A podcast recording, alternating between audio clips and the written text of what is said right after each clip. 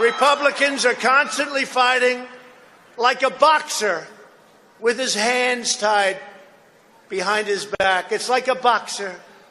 And we want to be so nice. We want to be so respectful of everybody, including bad people.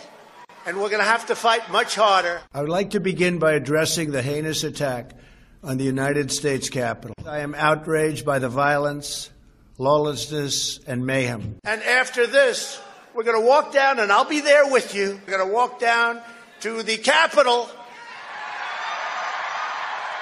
and we're going to cheer on our brave senators and congressmen and women. And we're probably not going to be cheering so much for some of them.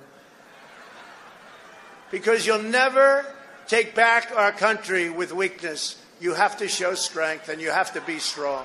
I immediately deployed the National Guard and federal law enforcement to secure the building and expel the intruders. And I'll be there with you. America is and must always be a nation of law and order. And we're going to have to fight much harder. The demonstrators who infiltrated the Capitol have defiled the seat of American democracy. And after this, we're going to walk down and I'll be there with you. And I'll be there with you. I'll be there with you. To those who engaged in the acts of violence and destruction, you do not represent our country. Let's have trial by combat.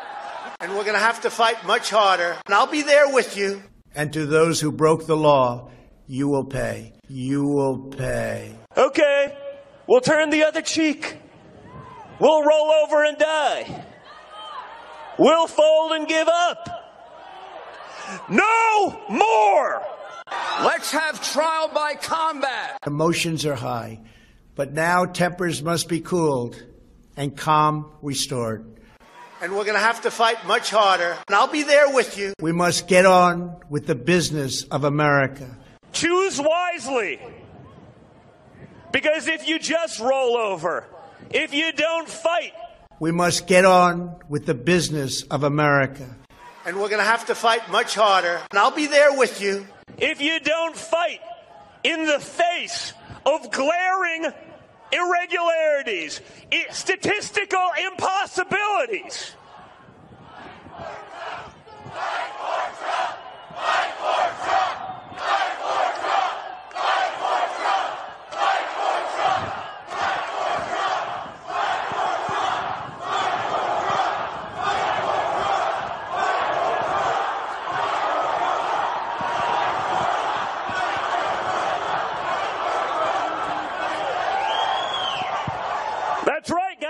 That's the message. And we're going to have to fight much harder. And I'll be there with you.